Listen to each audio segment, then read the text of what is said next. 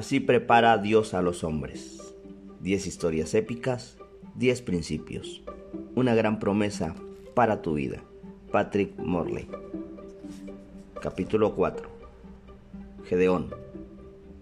El principio del líder inesperado. Así convierte Dios el temor y la debilidad humana en fortaleza. En el año 2011, el equipo de liderazgo del Ministerio de Discipulado de Hombres que fundé, sintió que el Señor nos guiaba a emprender un gran proyecto de contratar a tiempo completo 330 directores regionales en comunidades locales para ayudar a la iglesia a discipular más eficazmente a los hombres. Para ponerlo en perspectiva, tomamos la decisión cuando solo teníamos 15 empleados de tiempo completo.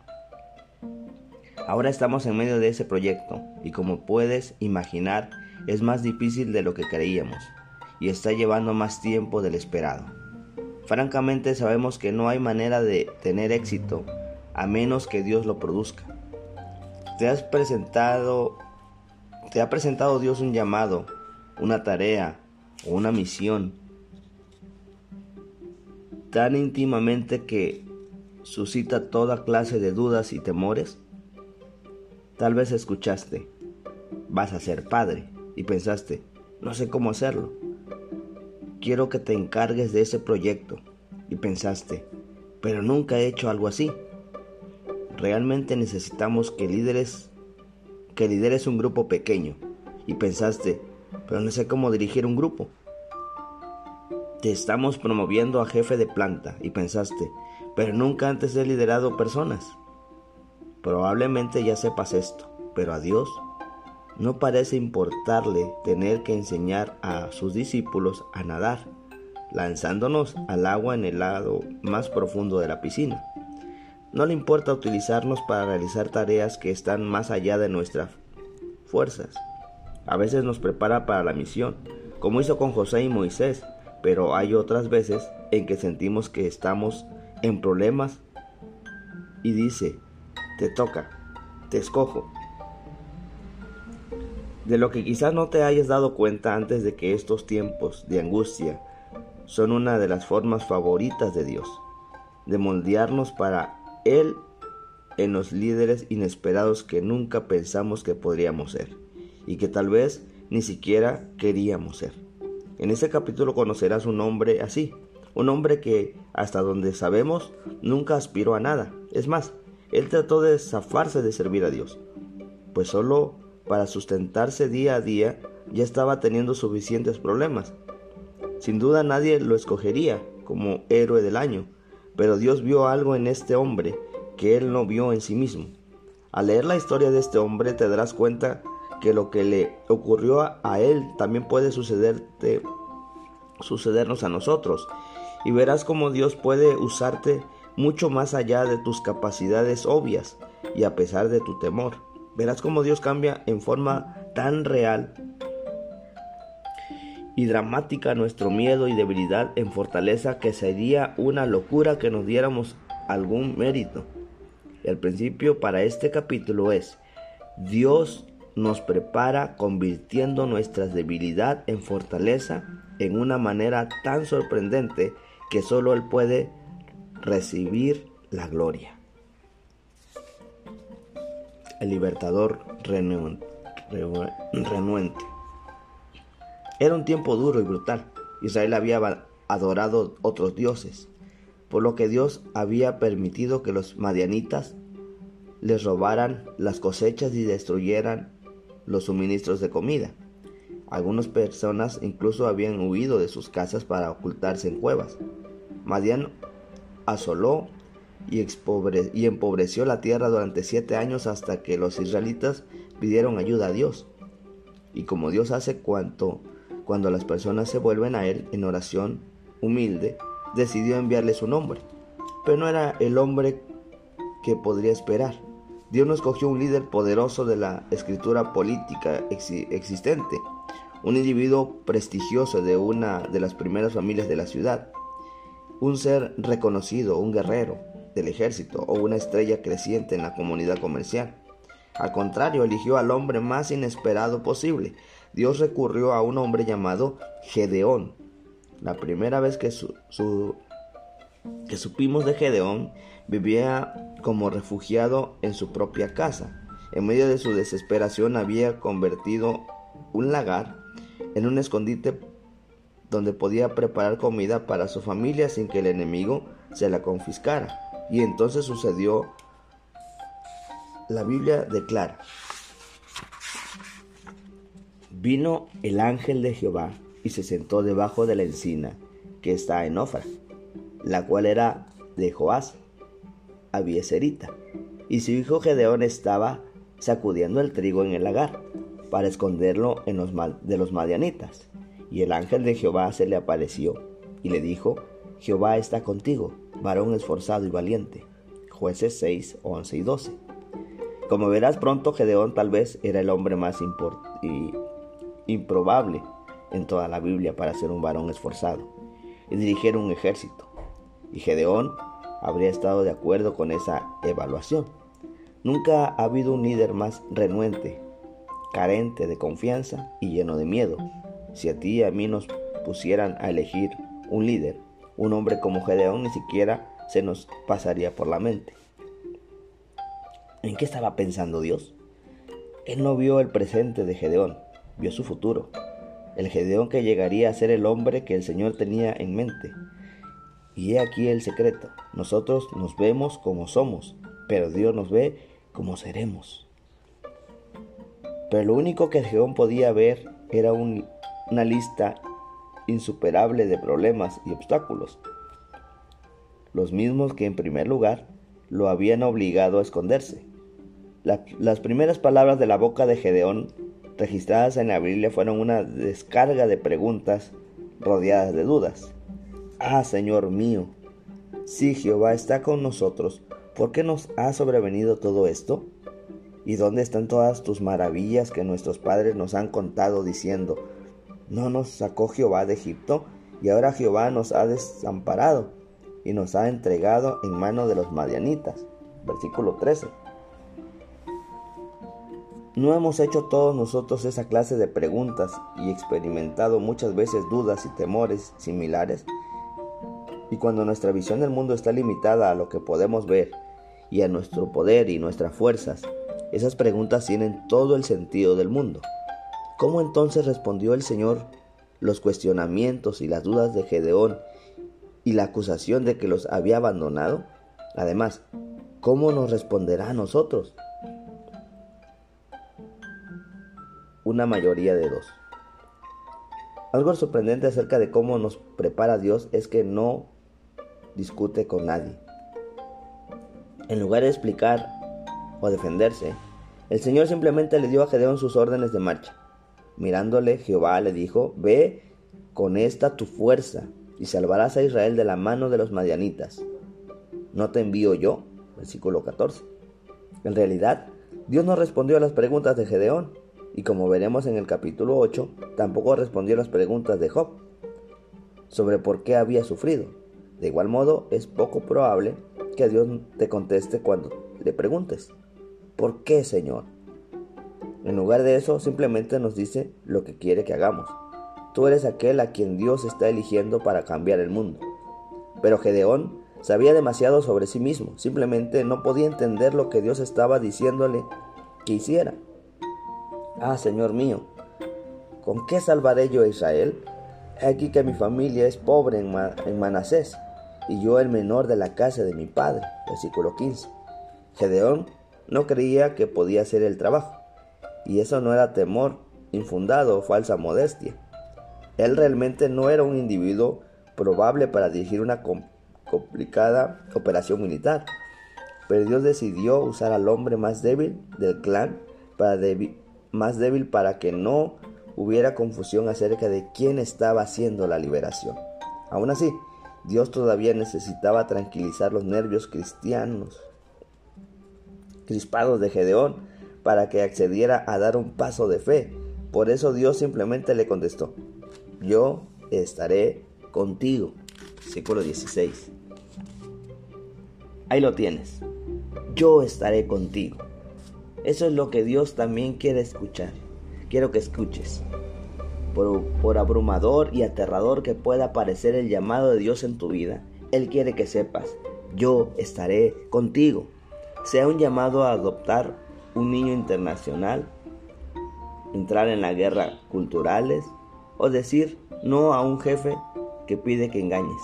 Dios quiere que sepas que está que estará contigo. Podrás sentirte el hombre más débil o la persona más improbable y quizás tener razón. Tal vez seas la persona más reticente en el mundo para hacer la tarea de Dios que Dios te asigne, pero deberá importar que Dios esté contigo. Él y su presencia una mayoría en cualquier situación. Entonces, Dios hizo algo con Gedeón que no siempre hace prometió un resultado específico. Jehová le dijo, ciertamente yo estaré contigo y derrotarás a los madianitas como a un solo hombre. Versículo 16. Sin embargo, incluso con esa garantía, Gedeón aún dudaba. ¿Cómo puedo estar seguro? No hemos creído todos, al igual que Gedeón, que el Espíritu Santo estaba hablando a nuestro corazón, pero todavía no estábamos 100% seguros. Nos preguntábamos, ¿eres tú realmente Señor? En ese punto de la historia de Gedeón sería agradable y bueno que él aceptara simplemente la promesa de Dios y se marchara a pelear.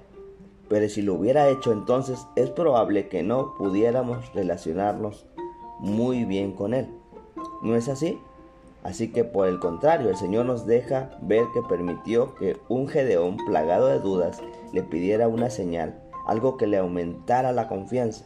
Te ruego que si hallado, he hallado gracia delante de ti, me dé señal de que tú has hablado conmigo. Versículo 17.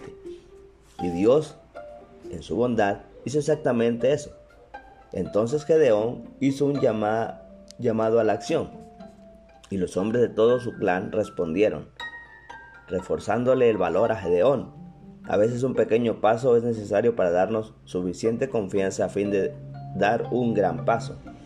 Pero aún entonces Gedeón seguía teniendo dudas, por lo que salió con las famosas preguntas del vellón, diciéndole a Dios, si has de salvar a Israel por mi mano, como has dicho, he aquí que yo pondré un vellón de lana en la era, y el rocío, y si el rocío estuviera en el vellón solamente, quedando seco toda la otra tierra, entonces entenderé que salvarás a Israel por mi mano, como lo has dicho. Versículo 36 y 37.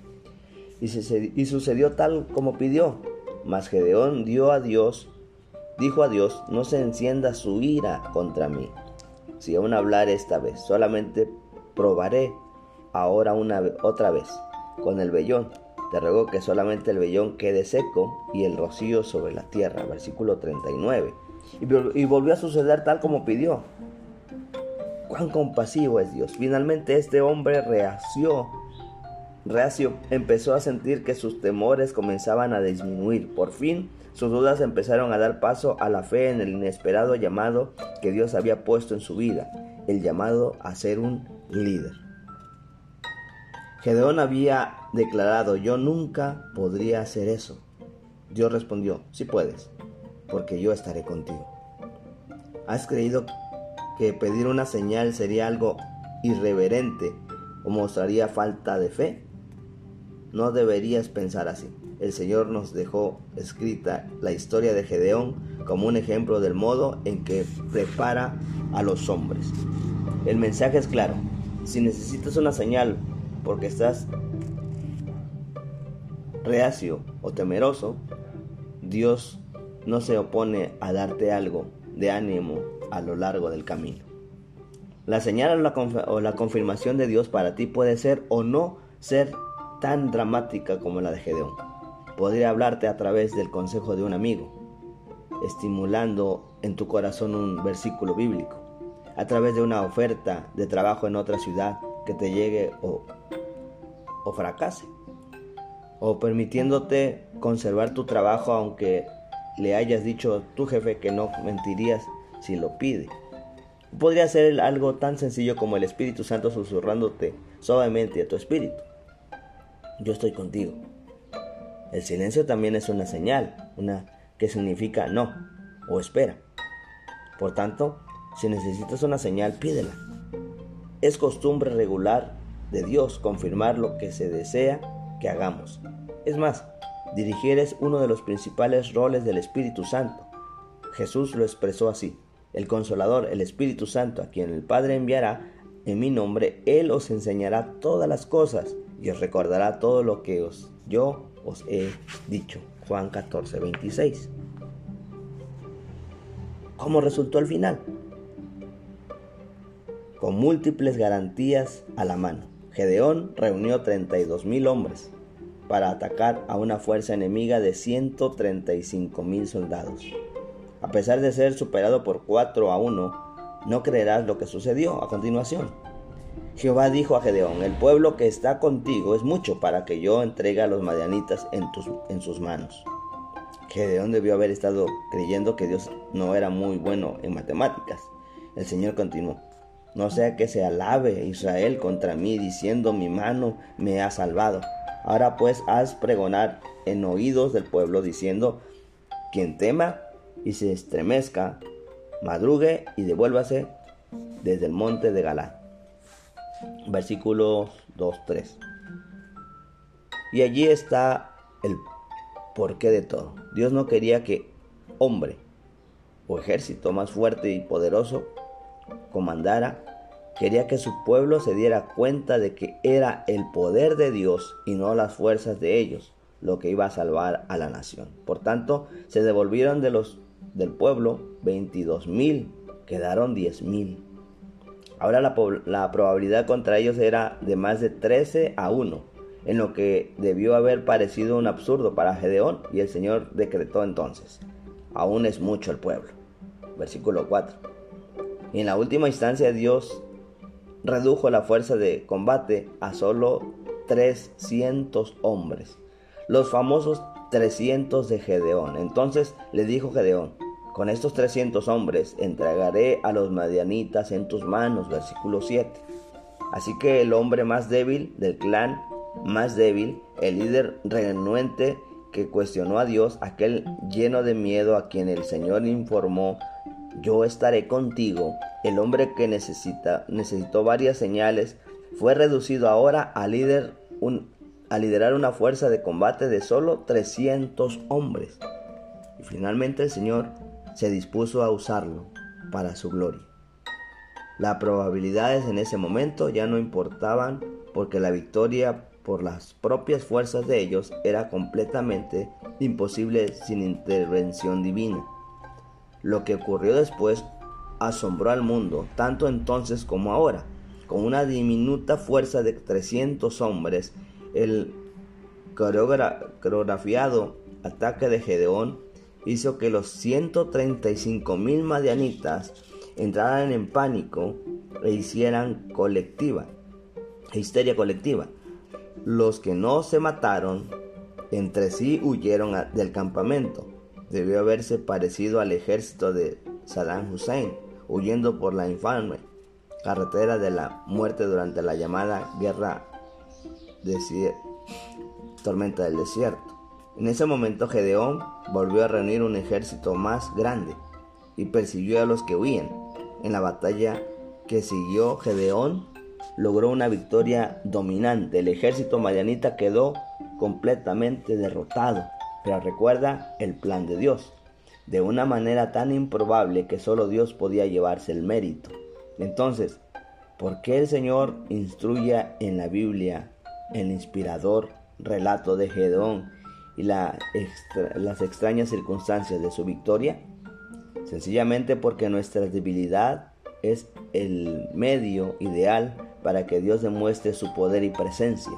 Gedeón realizó una tarea increíble y la gran idea es que tú también puedas hacerlo. Exploremos esto un poco más.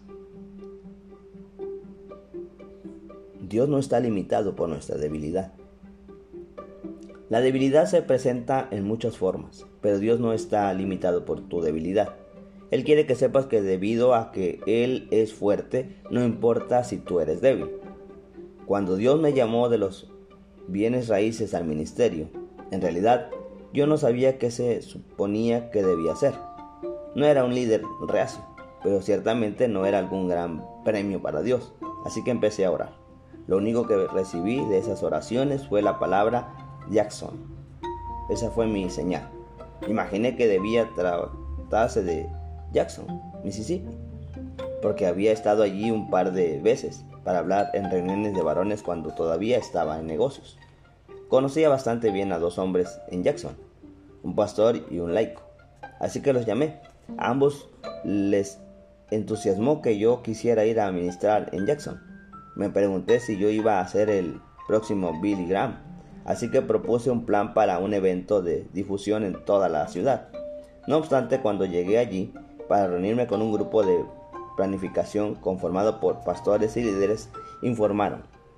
Eso es fabuloso, pero la evangelización no es nuestro problema. Nuestro problema es que la mitad de Jackson es blanca y la otra mitad es negra. Y no nos conocemos. Nuestra mayor necesidad es la reconciliación racial. Sentí que me corría electricidad por todo el cuerpo. En los 18 años anteriores, Tom Skinner y yo nos habíamos hecho muy buenos amigos. Tom, un afroamericano estadounidense, ya estaba en el ministerio. Me pregunté si Tom estaría interesado en una aventura ministerial con su amigo blanco. Entonces lo llamé allí mismo desde el salón de la conferencia de esos líderes le pregunté si vendría a explorar qué podíamos hacer juntos para abordar la reconciliación racial en Jackson. Estuvo de acuerdo. Llegamos finalmente a la conclusión de que dado que Dios había hecho un tan gran inversión en nuestra relación, esta era la manera en que el Señor obtendría rendimiento en su inversión. Nuestra primera reunión en la ciudad de Jackson fue un almuerzo inicial con la asistencia de cerca de 80 pastores y líderes. Después de la reunión, uno de los pastores se me acercó y dijo, es muy emocionante que estés aquí, porque formo parte de un grupo de pastores que hemos estado orando durante años, porque Dios envía a un hombre que nos ayude a sanar nuestra ciudad. Pero me sorprende un poco que haya enviado. Es más que que me recuerdas el versículo que habla de que Dios utilizará lo débil de este mundo, creo que él tenía el don de desanimar, pero ese hombre tenía razón. Mirad, hermanos, vuestra vocación, que no sois muchos sabios según la carne, sino muchos poderosos, ni muchos poderosos ni muchos nobles, sino que lo necio del mundo escogió Dios para avergonzar a los sabios, y lo débil del mundo escogió Dios para avergonzar a lo fuerte y lo vil del mundo y lo menospreciado. Escogió Dios y lo que no es para deshacer lo que es, a fin de que nadie se jacte de su presencia. Dios usa lo débil de este mundo.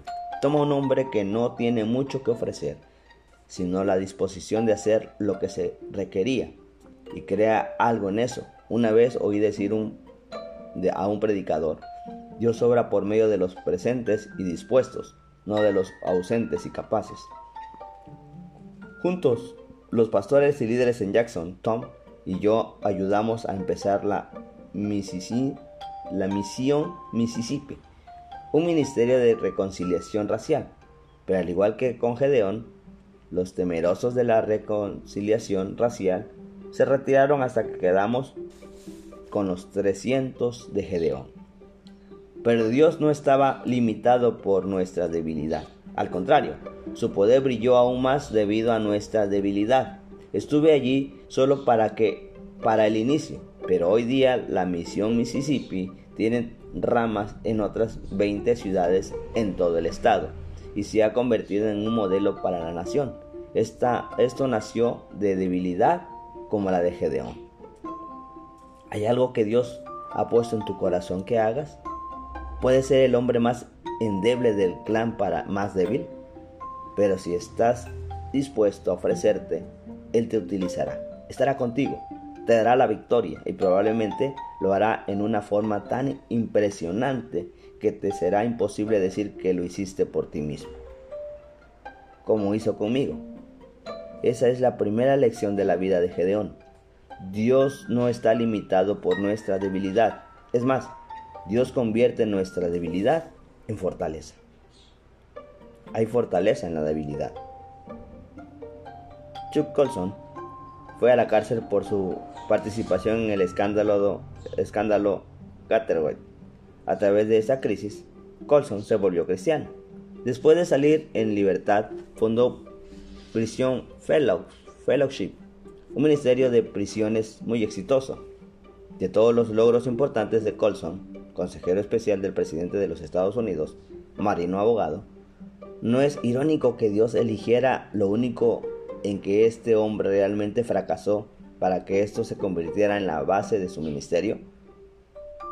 Pero así es como Dios obra a menudo. El Señor toma en forma rutinaria nuestras debilidades y fracasos, lo que nos hace vulnerables y los convierte en fortalezas. Es decir, tú podrías ser un líder fuerte y que saber tomar decisiones, pero es más probable que Dios tome un fracaso moral y en su lugar te dé un ministerio en ese ámbito.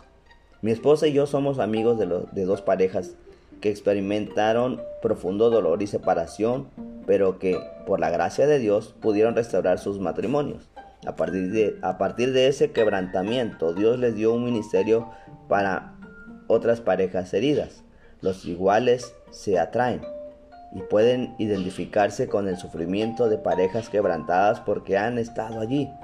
Tal vez tengas un hijo con SIDA y debido a esos has podido guiar a Jesucristo a otros hombres con SIDA. O quizás creciste en un lugar en que no aprendiste hombría bíblica, por lo que tu pasión, al igual que la mía, es discipular hombres, verlos convertidos en buenos líderes, esposos, padres. O es posible que seas un alcohólico recuperado, en que Dios ha puesto una carga por otros alcohólicos. Es mucho más probable que el Señor te dé un ministerio en tu debilidad que tu fortaleza. Es más, Él convierte la debilidad en fortaleza. La fortaleza Jesús lo expresó así. La, mi gracia es todo lo que necesitas. Mi poder actúa mejor en la debilidad. Segunda los Corintios 12:9. ¿Cómo en la práctica actual mejor el, mejor el poder de Cristo en la debilidad? Para responder a esta pregunta vayamos de nuevo a Gedeón. Identifica lo que estás haciendo con Dios. Cuando Gedeón salió a enfrentar el enorme ejército madianita con solo 300 hombres, algo estaba claro. No tenía ilusión de triunfar aparte de una victoria milagrosa de parte de Dios. ¿Cuál fue entonces su secreto? ¿Cómo triunfó? Gedeón se identificó tanto con lo que estaba haciendo con Dios que antes que sus enemigos pudieran prevalecer contra él tendrían que prevalecer primero contra Dios. Mira lo que dice Gedeón. Levantaos, porque Jehová ha entregado el campamento de Madián en vuestras manos. Yo tocaré la trompeta, y todos los que estarán conmigo, y vosotros tocaréis entonces las trompetas alrededor de, de todo el campamento, y diréis, por Jehová y por Gedeón. Jueces 7, 15, 18. ¿Cuál fue el resultado? se estuvieron firmes cada uno en su puesto.